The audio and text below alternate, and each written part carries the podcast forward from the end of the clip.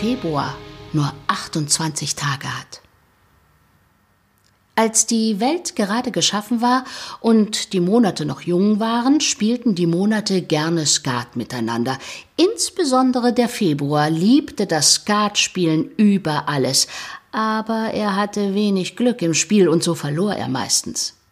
An einem bestimmten Tag merkte er, dass er alles verloren hatte, aber trotzdem wollte er es noch einmal versuchen. Er hoffte nämlich plötzlich, alles, was er verloren hatte, zurückgewinnen zu können. Nun, so spielte er mit seinen beiden Brüdern, dem Januar und dem März. Aber auch diesmal hatte er kein Glück. Wieder verlor er.